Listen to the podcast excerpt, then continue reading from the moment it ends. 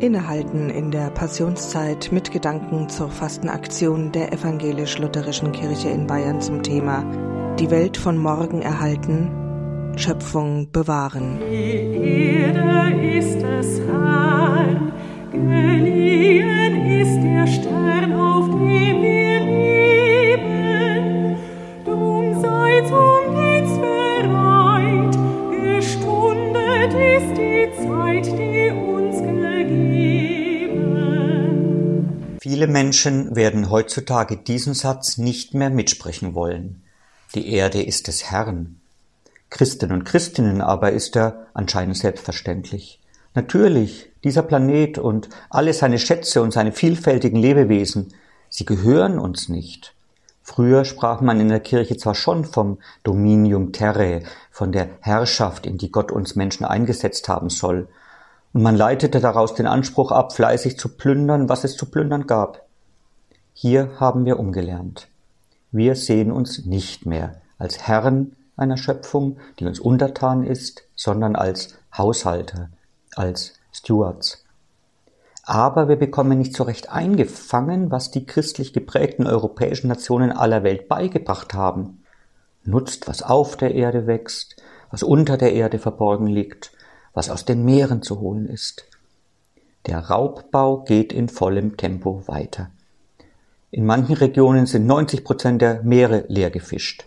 Stattdessen schwimmen dort Plastikteile in großer Vielfalt. Die letzten Urwälder Borneos oder Brasiliens gehen Flammen auf, damit Ölplantagen entstehen können. In Deutschland gibt es übrigens so gut wie keine ursprünglichen Wälder mehr. Es sind fast alles Forste, immer auch gepflanzt, um sie zu nutzen. Mit die Erde ist des Herrn können wir also den Regierenden oder den, der Wirtschaft nicht mehr kommen. Wem aber gehört die Erde dann? Zum einen allen Lebewesen. Zu bestehen und sich entfalten zu können, ist ein Recht aller Organismen. Es ist frevelhaft, dass eine einzige Art, der Mensch, eine nach der anderen zum Verschwinden bringt. Es ist ein ungewohnter Schritt, über Rechte von lebenden Organismen nachzudenken, weil wir das bisher nur bei Menschen getan haben. Aber anders wird es nicht gehen, wenn wir das Artensterben aufhalten wollen. Zum anderen gehört die Erde aber auch allen unseren Nachkommen. Das mag den bisher Unverständigen noch eher einleuchten. Denn so richtig wohl ist es den wenigsten, nicht bei dem Gedanken, was unsere Nachfahren in 100 oder 200 Jahren für ein Leben führen werden, wenn denn der Verlust der biologischen Vielfalt und der Klimawandel so rasant voranschreiten.